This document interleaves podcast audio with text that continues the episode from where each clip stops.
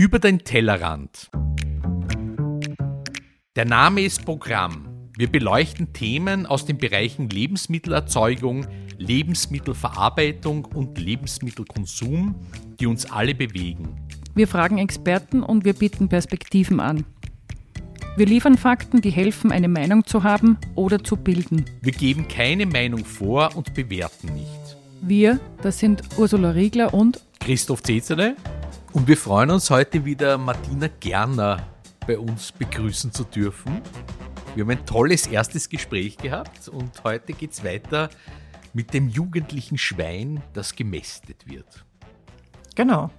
Wir sind ja das letzte Mal bei ungefähr 30 Kilo ungefähr stehen geblieben, also das heißt in einem Alter von drei Monaten.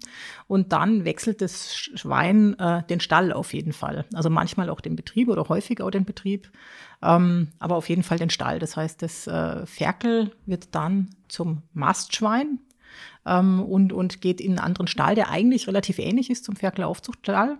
Also das heißt, die Ferkel oder die Mastschweine werden dann auch in Gruppe gehalten, auch eben so im Bereich von 10 bis 40 Tiere im Regelfall.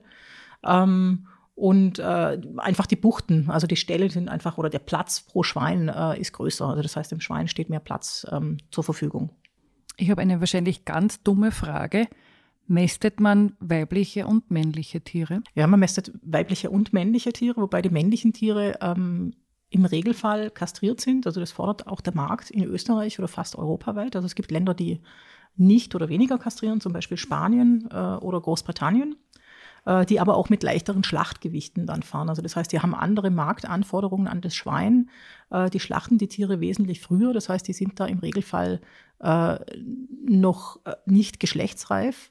Und bei den männlichen Tieren, den Eberferkeln, entwickelt sich eben mit der Geschlechtsreife auch ein Geschlechtsgeruch, den man dann auch ähm, merkt, vor allem beim Braten. Also das heißt, wenn man das Fleisch erhitzt, und der ist sehr unangenehm. Also das kann zwar nicht jeder riechen, ich habe bei mir im Büro, im Kühlschrank steht eine Geruchsprobe. Das finde ich immer recht interessant, weil ich das auch mit Landwirte häufig mache, um mal zu testen, wer riecht es tatsächlich und wer riecht es nicht. Und das ist recht interessant, weil es da Unterschiede auch zwischen Männern und Frauen gibt. Aber es ist tatsächlich so, dass eben männliche Tiere äh, dann mit der Geschlechtsreife und die sind ähm, bei der Schlachtung äh, oder wären dann äh, die bei der Schlachtung auch durchaus geschlechtsreif, äh, dann sich eben dieser Geruch ähm, entwickelt, dieser Ebergeruch, der dann, wir hatten ja schon über die äh, Besamung gesprochen, da braucht man das. Ähm, da fangen ja die Eber an zu patschen und ähm, äh, eben diesen, diese Pheromone dann auch äh, für die Zuchtsau dann zu nutzen. Ähm, das will man in dem Moment dann nicht, eben zur Schlachtung. Deshalb werden die Ferkel kastriert. Ich habe mir geistig notiert, wir borgen uns diese Geruchsprobe bei Ihnen aus und werden für unsere nächste Episode ein bisschen abtesten, wer das wie riecht oder empfindet, oder Christoph? Das ist eine super Idee. Ja, das machen wir. Einen Geruchspodcast. Und jetzt zu einem zu dem Thema, warum Sie diese Probe haben. Das interessiert mich oder es interessiert uns wahrscheinlich und auch viele andere, Kastration. Genau, also ich hatte es äh, schon gesagt, ne, Ferkel werden, also die männlichen Ferkel, die werden kastriert, eben aufgrund dieser, dieses Geruchsthemas. Ähm, wir haben eben diese hohen Schlachtgewichte, wo, dieses, wo der Geruch dann auch schlagend wird. Ähm, und äh, die Ferkel werden ähm, im Regelfall in der ersten Lebenswoche kastriert. Also das ist auch äh, gesetzlich oder durch die Tierhaltungsverordnung so gedeckt, ähm, dass Ferkel in der ersten, Wochen, äh, ersten Lebenswoche durch den Tierhalter selber kastriert werden dürfen. Ähm, und schon seit 2010, glaube ich, war das, weil natürlich die Kastration ein ganz wichtiges Thema ist, äh, auch wenn es um die Eingriffe bei Tieren geht. Natürlich klar, weil das ist ja ein schmerzhafter Eingriff, ganz klar.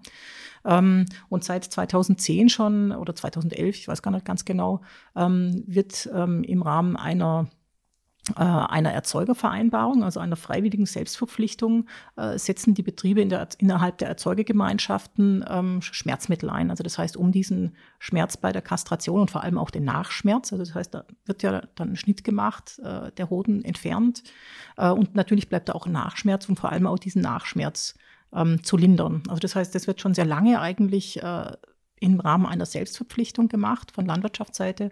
Und das ist jetzt seit 2017 auch rechtlich verpflichtend für alle Betriebe, auch für die, die jetzt nicht über die Erzeugergemeinschaften ähm, vermarkten.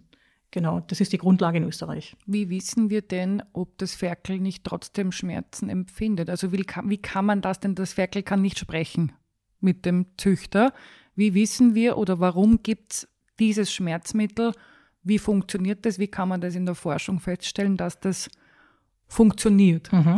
Also da, ja, da gibt es äh, sehr viele äh, Forschungsarbeiten zu dem Thema und äh, es gab, äh, ich glaube, das war eine Untersuchung von der LMU in München, also von der dortigen Veterinäruniversität, die das in Versuche überprüft haben, eben wie reagieren die Ferkel, also gibt es Abwehrbewegungen, das wird da immer mit untersucht und man kann Cortisolwerte messen also sozusagen Stresshormone äh, im Blut der Ferkel und das haben die gemacht. Und da äh, war das Ergebnis, dass tatsächlich diese Schmerzmittel, also diese Schmerzlinderung, das ist keine Narkose oder Betäubung, sondern eine Schmerzlinderung, die eben auch der Landwirt durchführen kann, weil eine Narkose äh, kann im Regelfall ein Landwirt nicht, nicht durchführen und ähm, eben mit einem Tierarzt das zu machen, macht es doch relativ teuer. Äh, und diese Schmerzlinderung war tatsächlich so, dass die dem Ferkel auch was bringt. Also das heißt, dass da tatsächlich auch die Schmerzen eben weniger werden. Sie haben schon angesprochen, und das wäre meine nächste Frage gewesen, der Tierarzt. Welche Rolle spielt der Tierarzt im Leben eines Schweines? Hoffentlich eine geringe Rolle. also, wobei er, er, spielt eine ganz äh, wichtige Rolle, denke ich, im, äh, im Ablauf am Betrieb. Also ähm, ein ganz großer Teil der Schweinehalter, vor allem auch die, die jetzt zum Beispiel fürs Ammergütesiegel äh, Schweine halten, also die da in diesem Programm mitmachen, ähm, die sind verpflichtet, äh, im Tiergesundheitsdienst mit dabei, dabei zu sein. Macht auch Sinn. Äh, und da ist es so, dass dann äh, ein Betreuungstierarzt, den sich der Landwirt sucht, der regelmäßig auf den Betrieb kommt. Ähm, Im Ferkelbetrieb ist das häufig alle drei Wochen, abhängig vom Rhythmus. Äh, und da gibt es eben ähm, dann ein Betreuungsverhältnis, wo der Tierarzt regelmäßig an den Betrieb kommt und auch äh, einfach sich den Bestand anguckt. Da geht es nicht unbedingt nur um die Behandlung, sondern da geht es im Wesentlichen darum, äh, auch schon rein durch die Begutachtung der Tiere sozusagen, äh, den Gesundheitsstatus einfach regelmäßig zu überprüfen und da einfach, wenn was wäre, früh dran zu sein. Das gilt aber nicht für alle Betriebe in Österreich, offensichtlich. Es gibt keine Verpflichtung für einen äh, Tiergesundheitsdienst. Ähm, kleinere Betriebe müssen das im Regelfall nicht. Also es gibt verschiedene Vorgaben, die da greifen. Ja, also das heißt, das ist die äh, Tierhaltungsverordnung, also Schweinegesundheitsverordnung, die da eine Betreuungspflicht äh, auch vorschreibt. Und eben viele Betriebe machen das auch freiwillig. Ähm, um, äh, eben, um da eben die tierärztliche Betreuung auch sicherzustellen. Wenn wir über den Tierarzt reden, äh, kommt äh, für mich natürlich auch die Frage hoch, werden äh, Schweine geimpft? Klar, also Impfung spielt eine sehr große Rolle im Schweinebereich. Klar, aktuell Corona-Impfung spielt ja, hört man ja medial sehr groß. Und auch im Schweinebereich, in der Schweinehaltung gibt es äh, einige Erkrankungen, die ähm, Viruserkrankungen sind, wo im Prinzip nur eine Impfung, also das heißt entweder Hygiene, Biosicherheit, das ist ja im Schweinehaltungsbereich ein ganz großes Thema. Das ist auch der Grund dafür, warum ähm, Schweinebetriebe Besucher durchaus auch zulassen, aber nur, ähm, wenn sie angemeldet sind und wenn sie sich zum Beispiel auch umziehen. Ähm, wir haben ja mm, zum Beispiel jetzt die afrikanische Schweinepest, eine Viruserkrankung, die äh, über Lebensmittelabfälle wahrscheinlich jetzt nach Europa gekommen ist, äh, die letzten Jahre sich auch da stärker ausbreitet, mehr oder weniger vor der Haustüre in Ungarn. Äh, da haben sehr viele Schweinehalter wirklich große Angst davor, weil das enorme Auswirkungen hätte auch auf die Vermarktung der Tiere, Sperre von Betrieben und auch Keulung zum Beispiel. Äh, und da versuchen die sich natürlich davor zu schützen. Und da spielt eben dieses Thema Biosicherheit und Hygiene eine große Rolle, wo ein wichtiges Thema ist, bevor man in einen Schweinebetrieb reingeht, sicherzustellen, vorher nicht in einem anderen Betrieb gewesen zu sein oder auch nicht nicht ähm, als Jäger zum Beispiel, also nicht auf der Jagd gewesen zu sein äh, und da dann Schuhwerk und äh, Kleidung äh, auszuziehen, Hände zu waschen und solche Dinge, um einfach da diese ähm, Viren dann nicht zu verschleppen. Das klingt nach das Tier zu schützen vor möglicher Infektion durch oder Eintrag durch den Menschen, oder? Gibt es auch, oder seit Corona kennen wir alle den Begriff der Zoonosen. Ähm, und wenn ich es richtig verstehe, geht es da um Übertragung durch Mutation von tierischen Krankheiten auf Menschen, oder? Wenn ich es laienhaft richtig darstelle. Gibt es Grund zur Sorge für uns, dass es irgendwas gibt, was sich vom Schwein auf uns übertragen könnte?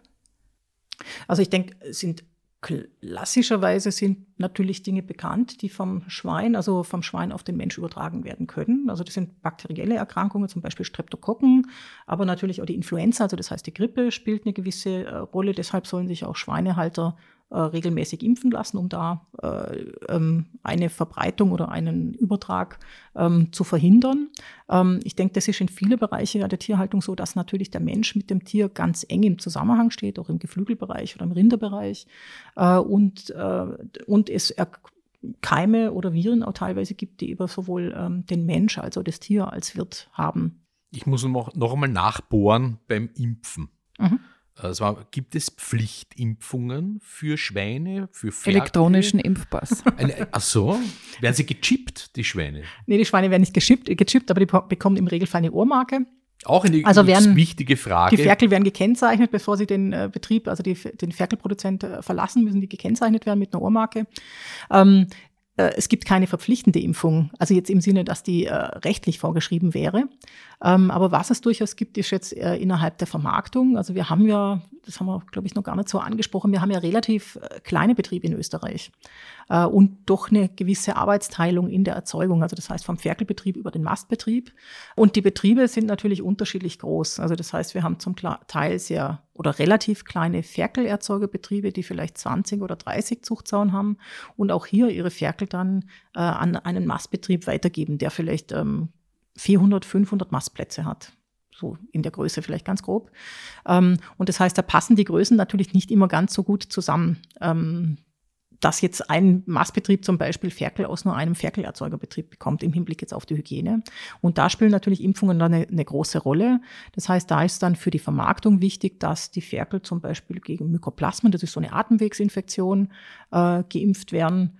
Ähm, ja, das ist so eine gängige oder gegen Zirkovirus, äh, das ist auch so eine Krankheit, die im Prinzip äh, Wachstumsverzögerung oder Kümmern ähm, verursacht ähm, oder auch Fruchtbarkeitsstörungen verursachen kann, ähm, dass solche Impfungen durchgeführt werden. Gibt es auch wachstumsfördernde Injektionen, Doping sozusagen beim Schwein? Das ist so eine, eine, eine Idee. Ja. Gibt es äh, in Europa nicht. Also das heißt, der Einsatz zum Beispiel von ähm, äh, früher war das noch zulässig, glaube bis vor 2006 oder sogar noch länger her, äh, gab es noch äh, antibiotische Leistungsförderer, hießen die damals. Die gibt es in der Zwischenzeit nicht mehr. Das ist in Europa verboten, ist in anderen Ländern, ähm, also anderen Kontinenten, äh, durchaus noch ein Thema. Also hört man zum Beispiel aus den USA gibt es das ja. Da ist im internationalen Handel zum Beispiel Ractopamin immer ähm, ein Thema. Ähm, also gibt es in anderen Ländern, aber in Europa ist das, ähm, gibt es das nicht mehr. Ne? Gibt es homöopathische Behandlungsmethoden in der Schweinehaltung? Gibt es natürlich auch. Das läuft auch immer in Zusammenarbeit oder mit dem äh, Betreuungstierarzt. Äh, weil auch das sind ja Medikamente, also Arzneimittel, die da angewandt werden. Äh, und auch die ähm, können dann nur in, eben in Zusammenarbeit mit dem Betreuungstierarzt dann angewendet werden. Aber das ist natürlich ein interessantes Thema, was immer wieder kommt, wo gerade Betriebe, die ihre Schweine sehr gut beobachten, häufig dann früh sich Gedanken machen, wie, äh, wie kann ich da, wenn ich sehe, da kommt vielleicht irgendwie ein Husten oder irgend sowas, äh, wie, wie, kann ich da relativ früh eingreifen? Also das heißt, die machen dann im Regelfall, gucken die sich dann auch das Haltungssystem an oder die Lüftung zum Beispiel und die Fütterung ähm, und unterstützen das zum Teil auch homöopathisch. Also ist durchaus auch ein Thema. Ja. Da muss das Schwein aber dran glauben, oder? Ich glaube, da muss der Betriebsleiter vor allem dran glauben. Also ich glaube, das ist eine Sache, die vor allem die Betriebsleiter kennzeichnet. Und ich habe den Eindruck, dass die, die Homöopathie anwenden, äh, häufig auch besonders gute Tierbeobachter sind. Also dass das irgendwie damit zusammenhängt. Ich weiß nicht, ob es jetzt die Homöopathie ist oder ob es der Betriebsleiter vielleicht dann irgendwie ist. Wie lange braucht man, bis man in einem Schwein lesen kann? Also Sie sagen Beobachter, Tierbeobachter. Ich mhm. vermute, das ist in jeder Form von Tierhaltung wichtig, ein gewisses Sensorium zu entwickeln. Wahrscheinlich egal, ob es um ein zu Hause gehaltenes Tier geht oder um ein Nutztier geht, nach unserem Verständnis wie entwickle ich das in der Schweinehaltung? Wie lange braucht es, bis ich verstehe, wie es meinen Tieren geht?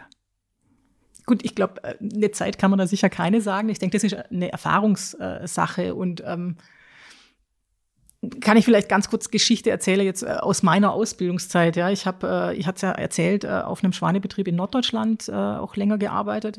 Und ganz am Anfang, ich kam ja nicht aus dem Schweinebetrieb, hat mein Chef damals zu mir gesagt: Martina, du gehst jeden Tag ähm, in die Gruppenhaltung von den Zuchtsauen. Also das heißt dann in der Phase, wo die trächtig sind, sind die in, in einer Gruppe gehalten und bleibst da eine Viertelstunde drin und läufst da einfach rum und guckst dir die Zuchtsauen an. Ja, und das habe ich dann gemacht. Ähm, also das war so die Aufgabe vom Praktikant damals, also recht spannend, ja. Äh, und das war tatsächlich so, dass man dann äh, sehr unterschiedliche Typen auch von Sauer kennenlernt. Ja, also so, es gibt so die agileren, es gibt so die neugierigen. Also war irgendwie immer klar, es gab eine Zuchtsau, die mir immer hinterhergelaufen ist, die mir immer in den Stiefel gebissen hat.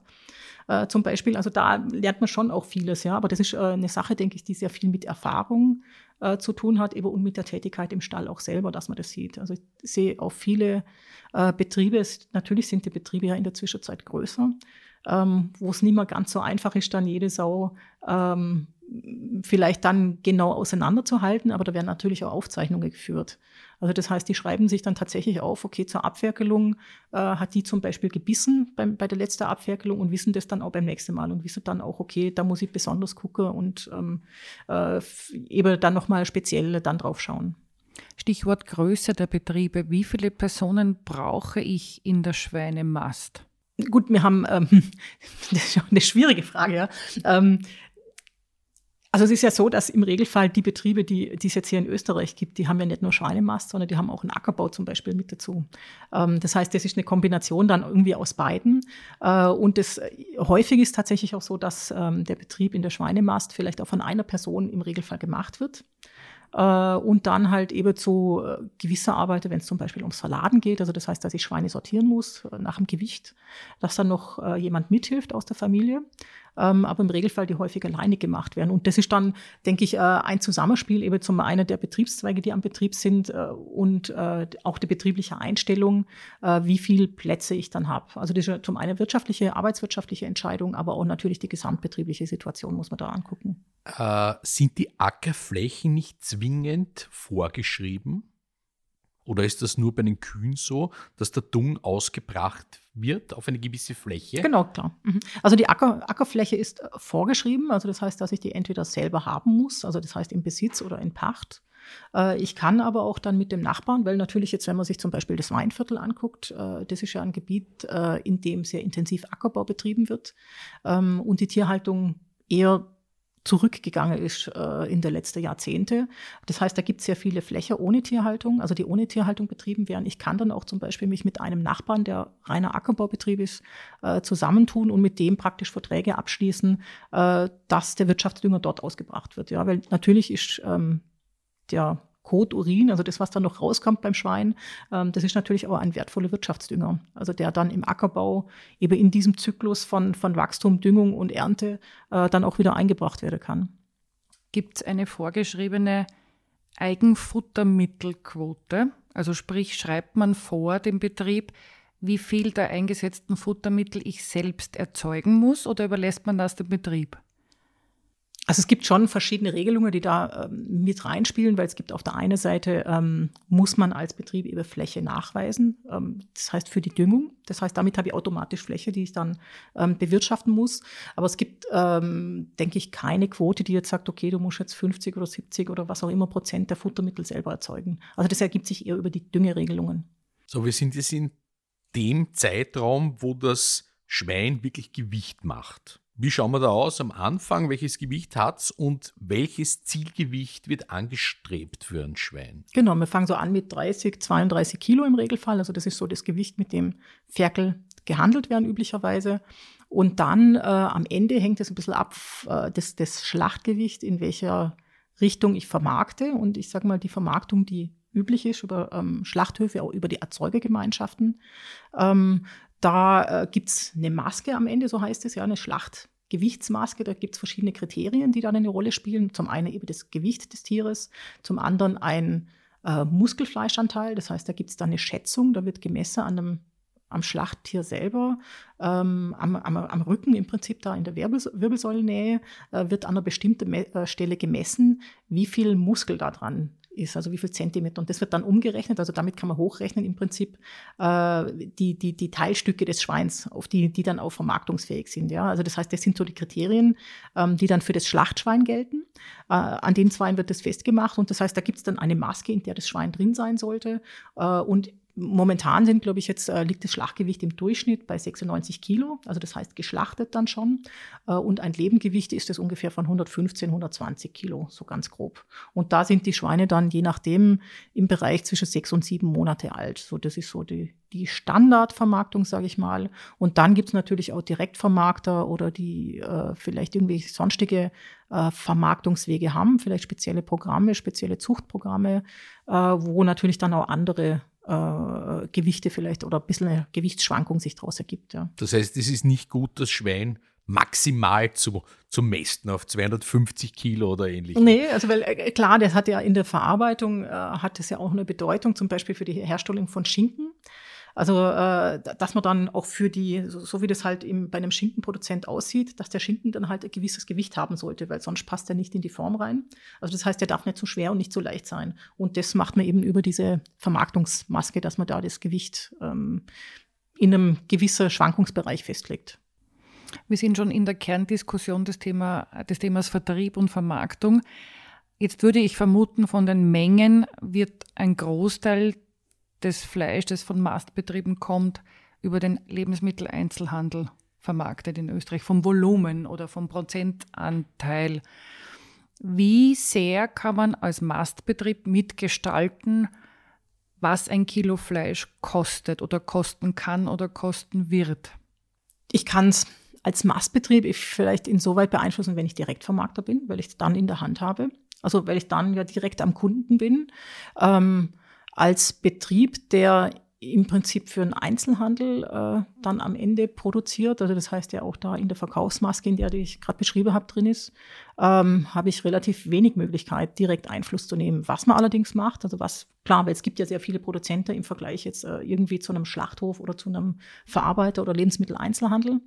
Ähm, äh, was aber passiert ist, dass die Landwirte sich zusammentun. Also das heißt, es gibt in allen Bundesländern oder in den drei schweinestarken Bundesländern gibt es Erzeugerorganisationen, Genossenschaften, die versuchen, das Angebot da zu bündeln und äh, dann auch für die Landwirte den Preis mit zu verhandeln. Also das heißt, dass man da einfach mit einer größeren Menge äh, dann auch äh, gewisse Marktposition dann auch einnehmen kann, weil die kann natürlich ein einzelner Landwirt äh, im Regelfall nicht einnehmen. Da hat er nicht die Möglichkeit dazu. Welche sind die drei schweinestarken mhm. Bundesländer, glaube ich, haben Sie es genannt? Ja, genau. Das ist äh, Oberösterreich, die Steiermark und Niederösterreich. Also das heißt da ähm, einfach aufgrund äh, der, der ähm, Ackerbaulagen, also das heißt des, äh, der Verfügbarkeit von Futtermitteln, ähm, wird da Schweinehaltung betrieben und dann eben Kärnten und Burgenland spielen noch eine größere Rolle. Äh, in den anderen Bundesländern ist die Schweinehaltung eher etwas untergeordnet, also spielt sie nicht so die große Rolle. Die gibt es natürlich, äh, auch in sehr unterschiedlichen Ausprägungen. In Salzburg äh, ja auch auf der Alm zum Beispiel. Also da gibt es ja eine sehr große Vielfalt. Ähm, aber die ist dann nicht so stark wie eben in diesen drei Bundesländern.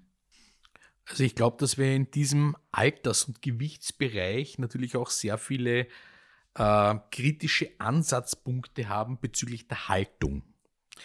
Äh, Bodengestaltung, das ist eines der Hauptkritikbereiche äh, der Schweinehaltung. Wie schaut es aus und wie soll es ausschauen? Also ich habe schon gesagt, es gibt eine große Vielfalt, klar. Und äh, im Regelfall, sage ich mal, sind ähm, die Böden, die in der Schweinehaltung oder in der Schweinemast äh, eingesetzt wird, sind Betonböden.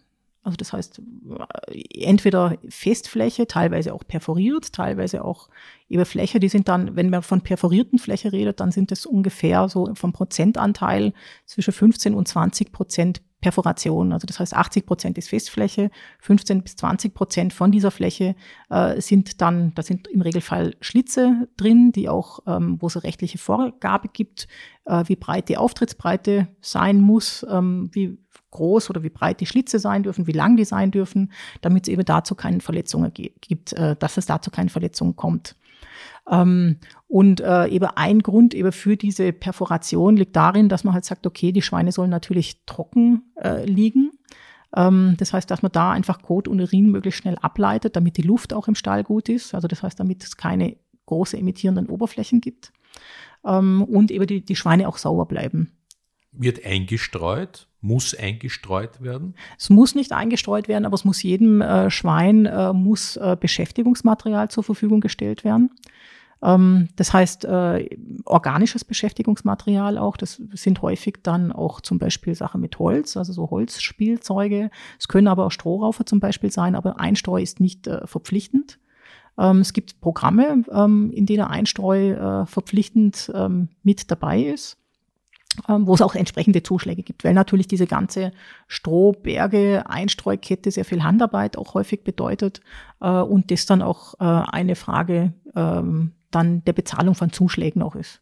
Diese Betriebe, die mit Einstreu arbeiten, wie organisieren die das Thema Hygiene oder Sauberkeit? Sie haben angesprochen, es geht bei den Spaltenböden, glaube ich, oder das ursprüngliche Ziel ist offensichtlich, die Tiere trocken zu halten.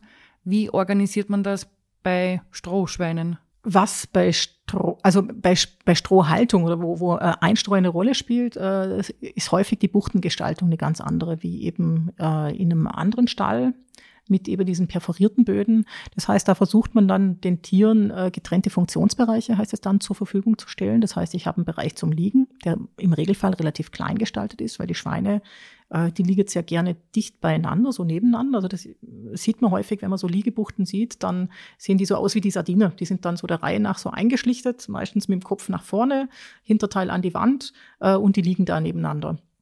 Ähm, also das heißt, da versucht man das über eine andere Gestaltung des Stalls aus sicherzustellen. Da braucht man doch mehr Platz, um das äh, zu machen und hat dann einen Fressbereich, also einen Liegebereich, einen Fressbereich und einen Aktivitäts- und Kurzbereich. Und das heißt, dieser Aktivitäts- und Kurzbereich ist dann häufig eben auch mit perforierte Böden. Oder ich habe äh, einen Stall, wo ich diesen ähm, Kotbereich dann mit Schieber oder mit einem Hoftrag oder was auch immer dann äh, mechanisch ausmisten kann. In der Werbung sieht man immer wieder Schweine, die sozusagen glücklich auf Wiesen leben, äh, auf Stroh gebettet, vom Bauern gestreichelt sozusagen. Äh, Gibt es diese Schweinehaltung überhaupt? Leben Schweine so in Österreich? Also es gibt in Österreich auch Freilandschweinehaltung. Ähm, die gibt's. Äh, allerdings macht die, denke ich, ein ganz, ganz geringer Anteil ähm, der Schweinehaltung aus, weil auch da habe ich natürlich äh, Dinge, die ich beachten muss. Äh, auf der einen Seite ist das zum Beispiel das Wasserrecht, äh, weil die Schweine natürlich ja auch die, da wo Wiese war, das, die wühlen das um. Ähm, das heißt, und die Koten natürlich dann oder die, die suchen sich dann auch ihre Kotstellen zum Beispiel aus und dann ist der Eintrag natürlich sehr punktuell. Also da muss ich irgendwie drauf achten. Parasiten sind dann natürlich auch Thema, die dann im Freiland auch eine Rolle spielen. Äh, und jetzt äh, denke ich auch die letzten Jahre aktuell die afrikanische Schweinepest. Das heißt, dass ich da sicherstellen muss, dass es keinen Kontakt zwischen Hausschwein und Wildschwein gibt durch zum Beispiel eine doppelte Umzäunung. Sie haben vorhin schon erzählt, dass viele einzelne Landwirte ähm, Dinge ausprobieren in der Haltung und, und weiterentwickeln.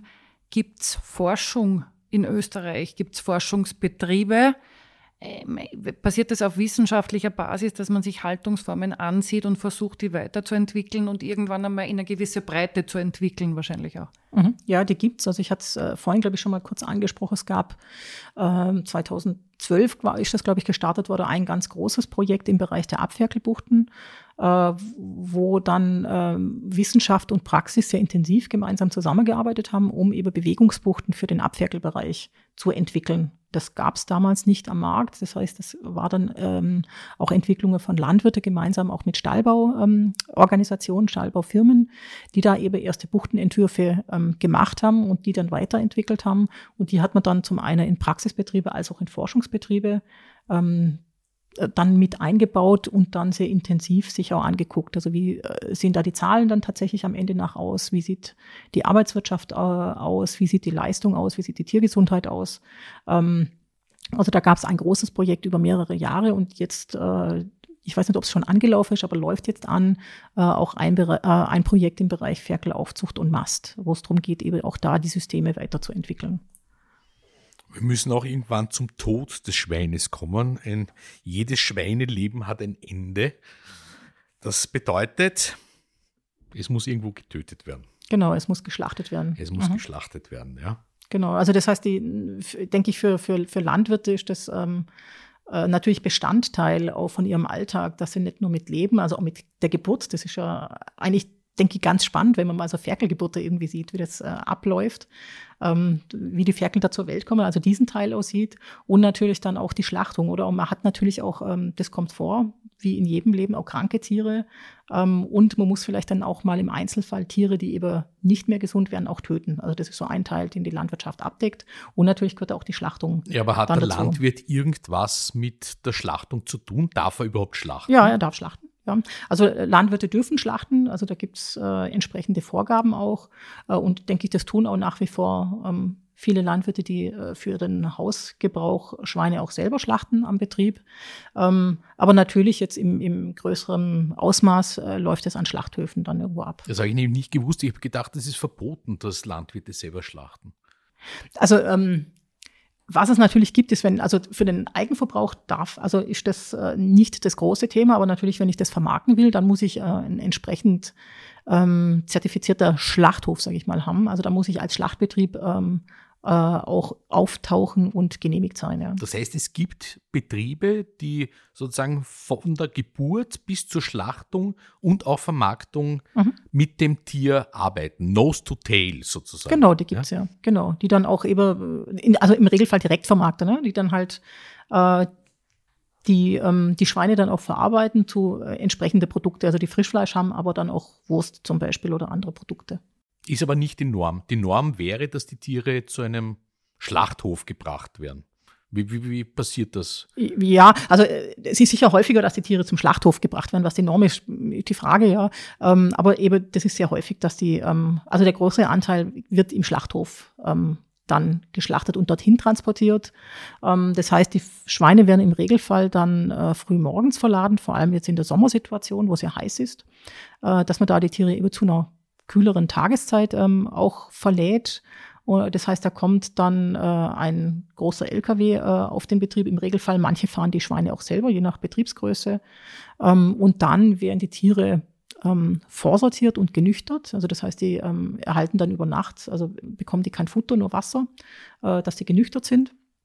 Und ähm, dann werden die auf den ähm, LKW verladen. Also das heißt, normalerweise gibt es einen kleinen Wartebereich äh, und dann werden praktisch die Tiere auf den LKW übergeben. Also das heißt, der LKW-Fahrer betritt den Stall nicht, da geht es auch wieder um die Hygiene. Ähm, und werden dann ähm, mit Treibehilfen, das sind häufig so Bretter oder so kleine Paddeln, wo man die Tiere dann ein bisschen steuern kann, äh, auf den LKW verladen. Genau, und fahren dann zum Schlachthof, der hoffentlich nicht allzu weit weg ist. Aber wir haben ja äh, in Österreich keine so große Schlachthofdichte mehr, ähm, als dass es jetzt wirklich in jedem Viertel irgendwo einen Schlachthof gäbe, der Schweine schlachtet. Ich habe zwei Fragen. Wie viele Tiere werden in Österreich im Jahr geschlachtet? Wie viele Schweine? Und die zweite Frage damit einhergehend. Ich habe in Erinnerung von der Pferdefleischdiskussion damals, dass der große Aha-Effekt damals war, dass man draufgekommen ist, dass man oft nicht nachvollziehen kann, den Weg des lebenden und schon geschlachteten Tieres und dadurch Vermengungen wie damals und so weiter passieren können. Wie ist es in der Schweinehaltung und Schlachtung? Weiß man dort, welches Tier wo gelebt hat und wo geschlachtet wurde? Ist es quasi auf jedes Kilo nachvollziehbar? Und von wie vielen Tieren sprechen wir? Äh, wir reden ungefähr von knapp 5 Millionen Tieren, 4,9 sowas, äh, Tieren, die jährlich äh, in Österreich geschlachtet werden.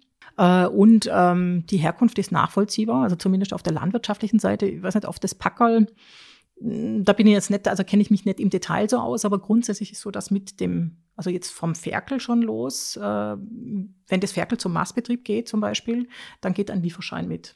Äh, und da muss äh, dann auch die Betriebsnummer zum Beispiel mit draufstehen. Also das heißt, da kann man das auch nachvollziehen. Und genau das Gleiche passiert dann ähm, mit den Schlachtschweinen, da geht ein Lieferschein mit ähm, wo dann eben die Betriebsnummer draufsteht. Das heißt, da kann man dann nachverfolgen, aus welchem Betrieb das kommt. Das wird am Schlachthof natürlich ähm, dann mit protokolliert, weil natürlich auch die Schweine, ich hatte das ja schon gesagt, nach gewissen Kriterien bezahlt werden. Da muss ich dann auch wissen, welches Schwein am Schlachttag jetzt von welchem Betrieb kommt. Das heißt, es gibt ein Register für jedes Schwein es, es, gibt eine Art Register, also allerdings jetzt nicht auf Einzeltierebene. Ja? Also das heißt, die Schweine müssen auch gemeldet werden. Das heißt, jeder Betrieb, der Schweine verbringt, muss auch melden, dass er Schweine verbringt und das in einer Datenbank melden. Das heißt, das ist da erfasst. Aber die Tiere sind nicht auf Einzel, also jetzt nicht auf Einzeltierbasis erfasst, sondern in der Gruppe im Prinzip dass die aus diesem Betrieb ähm, mit rauskommen. Und es gibt äh, auch eine Kennzeichnung. Ja, beim AMA-Gütesiegel ist es ja praktisch so, dass das ja mitverfolgt wird über die gesamte Kette, ähm, dass das da sichergestellt wird. Und sonst gibt es eben diese SUS-Kennzeichnung, heißt die, also für Schwein, äh, wo man dann auch nachvollziehen kann, aus we also wo ist das äh, Ferkel geboren, wo wurde es aufgezogen und wo, wo wurde das geschlachtet. Eine kurze Begriffsklärung. Verbringen heißt ein Tier von A nach B bewegen. Genau, genau. Der Schlachthof schlachtet also jetzt das Tier besitzt auch der Schlachthof das Tier und die Teile? Anschließend schon, ja. Also der, der, der, der äh, Betrieb verkauft sein Schwein an den Schlachthof. Ja. In dem Moment ähm, ist der Schlachthof der Besitzer des Tieres. Ja. Der Schlachthof übernimmt also jetzt die, die Schweine und die Schweine werden nach dem Transport dort der Schlachtung zugeführt. Und was passiert da eigentlich real, wirklich?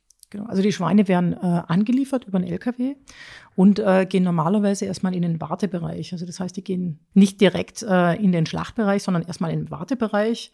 Äh, natürlich ist so ein Transport ja auch aufregend für so ein Schwein, denke ich, dass die sich einfach auch dort äh, beruhigen können.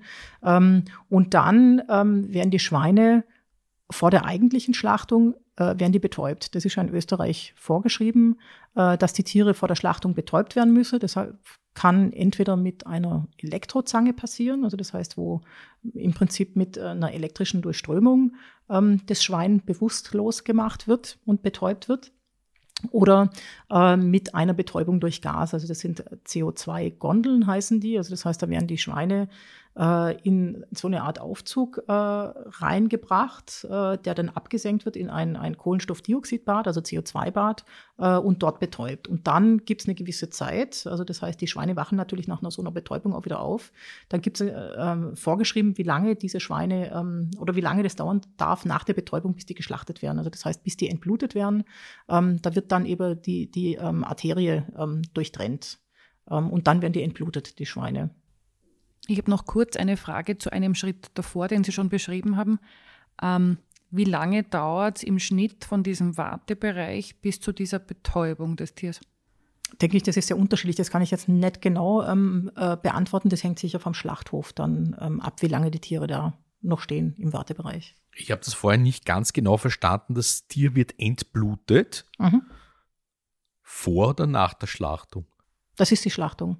Das also das heißt, die Schlachtung, die Schlachtung ist dieses, also die Schlachtung ist ja das Töten des Tiers durch Entbluten. Also das heißt, indem ähm, nach der Betäubung praktisch äh, am, am Hals die Arterie aufgeschnitten wird, also geschnitten wird und dann das Tier entblutet. Das ich habe gedacht, da kommt ein Bolzenschussapparat oder ähnliches oder der Bolzenschuss spielt bei der Tötung von Tieren durchaus eine Rolle, aber das sind eher dann Tiere, die am landwirtschaftlichen Betrieb getötet werden müssen, weil sie zum Beispiel äh, einen Unfall hatten oder vielleicht auch Tiere sind, die erkrankt sind und äh, wo man weiß, die werden, die werden nicht mehr gesund werden, wo man dann sagt, okay, man muss die Tiere auch aus Tierschutzgründen töten. Da kommt eher ein Bolzenschuss, aber das ist eine Betäubung. Also das ist nicht die äh, eigentliche Tötung, sondern der Bolzenschuss, der betäubt die Tiere nur. Da muss man anschließend dann auch noch ähm, entbluten.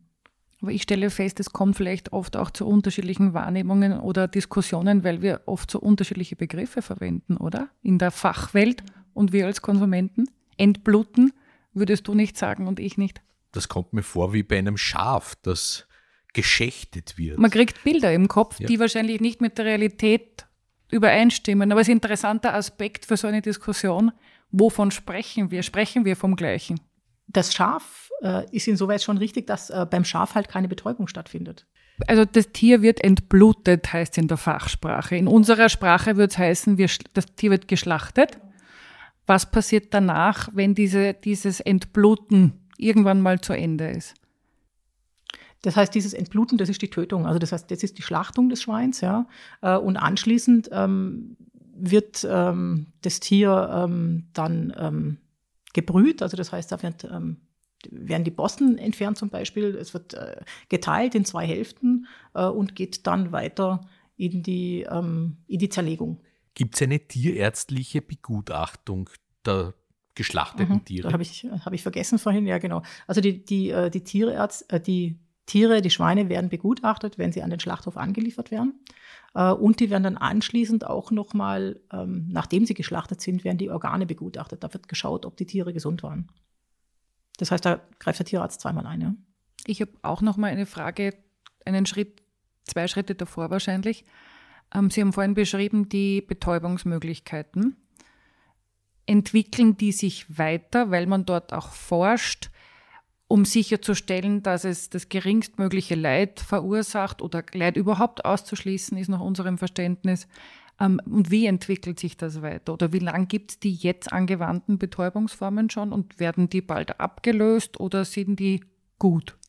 Also es gibt äh, Forschung in dem Bereich. Also da äh, jetzt aktuell, glaube ich, gibt es ein Forschungsvorhaben, das mit unterschiedlichen Gasen arbeitet, weil man weiß, dass äh, Kohlendioxid äh, durchaus Abwehrbewegungen macht, weil das ja so eine Art Erstickung ist. Also das merken die Tiere wohl. Ähm, und das heißt, da gibt es natürlich Weiterentwicklungen, die da jetzt untersucht werden, aber es gibt derzeit noch keine bessere Variante. Also eben, es gibt Überlegungen, mit anderen Gasen zu arbeiten, aber das muss man noch erforschen. Gut, das Schwein ist also geschlachtet, geteilt, in die Einzelteile geteilt. Es wird dort wahrscheinlich auch gekühlt, nehme ich mal an.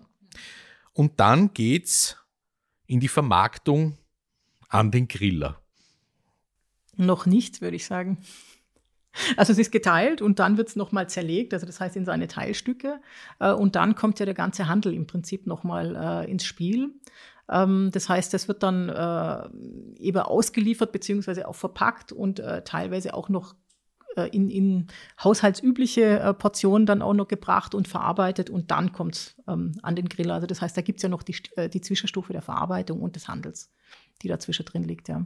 Wie würden Sie oder wie nehmen Sie wahr die Beschäftigung der Konsumenten mit dem Thema Fleisch, speziell jetzt Schweinefleisch bei unserem Thema Schweinehaltung? Ändert sich das? Fragen Konsumenten mehr nach? Hat das eine Auswirkung auf das gesamte Leben des Schweins, das wir jetzt beleuchtet haben? Wie ist da Ihre Wahrnehmung dazu? Also ich denke schon, dass mehr nachgefragt wird, dass äh, eben das Thema Grazierhaltung äh, durchaus kritisch auch hinterfragt wird, was ja auch, denke ich, jedem zusteht, ähm, da sich für ihn zu interessieren und da auch nachzufragen. Äh, ich denke, was passiert ist, dass äh, schon äh, auch die Haltung der Tiere sich zum Teil verändert. Also das heißt, es gibt das war vielleicht vor 10, 15 Jahren noch gar nicht so arg vorstellbar, äh, eine gewisse Diversifizierung jetzt auch in der Vermarktung von Schweinen, also das heißt auch in der Anforderung, äh, zum Beispiel in die Haltung.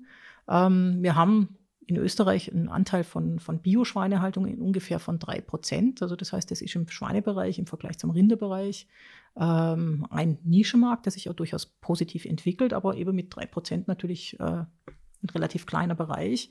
Was sich parallel dazu auch entwickelt hat, jetzt die letzten Jahre, ist äh, ein Markt für mehr Tierwohl, wie, was auch immer das dann irgendwie heißt. Also auch da gibt es Programme, die ähm, äh, da arbeiten. Also die sind wahrscheinlich vom Vermarktungsanteil auch so im Bereich von Bio, so im Bereich 3, 5 Prozent ungefähr vielleicht anzusiedeln.